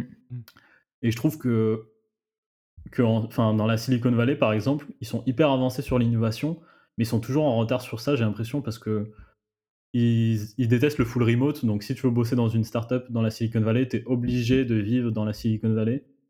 Et moi, je suis plus en mode, euh, genre, faire confiance aux gens. Tu bosses d'où tu veux, tant que tu fais ton taf, il n'y a pas de souci. Donc, n'importe quelle ville, n'importe quel pays. Et, euh, et même ce qui est bien, c'est que ça t'ouvre un, un pool de talents euh, incroyable. T'es pas bloqué dans la Mm. situation. Et donc là, tu vois, avec, la petite équipe qu'on a, euh, chacun est, chacun est quelque part, mais, mais on, on accorde quand même une place importante à, à se voir. Donc on organise. euh, L'idée, c'est qu'on s'organise des meet-up de temps en temps, quoi. Ouais. Ok. Et euh, dernière question, qu'est-ce que qu'est-ce qu'on te souhaite PDG d'une grosse boîte ou gros exit? Euh, moi, je suis pas fan des, des exits. Après, euh, ça, on en parle toujours. Nous, on a mis, on a mis la vision directe, euh, grosse boîte, pas d'exit. Parce que, après, ça, fin, ça, dépend, ça dépend du contexte. Mais, mais ouais, à chaque fois, on a des conversations comme ça. euh, genre, et ouais, et si on te propose tant, tu, tu dis Ouais. oui. et, on, et on nous challenge énormément dessus d'ailleurs, sur euh, ouais, mais si, euh, si c'est tant, vous, allez, vous, vous faites un exit et tout. et à chaque fois, on se dit non euh, parce que parce qu'on trouve que enfin parce que ouais, on a juste euh, on a, enfin on a on a l'ambition d'acquérir plutôt que que d'exit quoi. Ok. Hmm. Eh ben écoute, on vous le souhaite. Bah merci. bah écoute, du coup, ça, ça clôt ce, ce, Fast and Curious. Est-ce que tu aurais un, un, mot de la fin pour, pour terminer cet épisode? Euh, bah, un mot de la fin. Ouais, franchement, très cool le podcast. J'ai adoré et les questions étaient hyper pertinentes. Et ça montre, euh, ça montre vraiment comment le, comment le SaaS, c'est un gros challenge. Donc, euh, mon mot de la fin, ça, ça serait juste euh, bah, bravo pour, pour les questions parce que franchement, elles étaient grave top. Ben, merci beaucoup. Ouais, et merci à toi carrément. Venu, les, les, les, les, questions étaient peut-être bien, mais les réponses étaient dix fois mieux. C'est bien, on fait les, les éloges euh, oh, t'es trop fort. Non, franchement, c'est cool, ouais. Très, très pertinente et, euh, et surtout, ouais, même sur les agences, rétention, tout ça, ça, ça montre vraiment mm. les, les, challenges qu'on rencontre euh, au SaaS. Et c'était intéressant de voir aussi vos, les problématiques que vous avez sur, sur votre propre projet parce que nous, on est, on est passé par là au début, on a vraiment galéré sur cette partie-là. Mm. Et ça montre que passer de 0 à 1, c'est euh, vraiment l'étape la plus compliquée. Et après, une fois que tu as passé celle-là, ça va, c'est un peu mieux. ça devient de moins en moins dur, euh, mais le 1 à 10 reste quand même très dur. En fait, 0 à 1, c'est trop dur, mais une fois que tu vois que tu as ton premier client, ça tourne. Ouais, mais non, après, il faut trouver les 10 On s'est toujours dit, une fois, une fois que tu as les 10 premiers, tu sais qu'il y a un truc qui se passe. Si tu as 10 personnes qui font l'effort d'acheter ton produit et qui restent, tu, mmh, sais qu'il y a un truc. c'est un très beau mot de la fin. Mmh, mmh. Ouais, trop cool. Merci d'être venu et puis euh, à la prochaine. Allez, à la prochaine les gars, c'était très cool. Salut. Salut. Salut. Merci d'avoir écouté cet épisode jusqu'au bout. S'il vous a plu, n'hésitez pas à nous laisser une évaluation 5 étoiles sur Apple Podcast ou Spotify. En effet, Spotify permet depuis peu de temps de laisser une évaluation sur vos podcasts préférés. Ça nous aiderait beaucoup. Ça augmenterait le nombre de personnes qui peuvent accéder et écouter Lance-toi. Donc n'hésitez pas à laisser une évaluation 5 étoiles. Sur ce, je vous souhaite une agréable semaine et à la prochaine.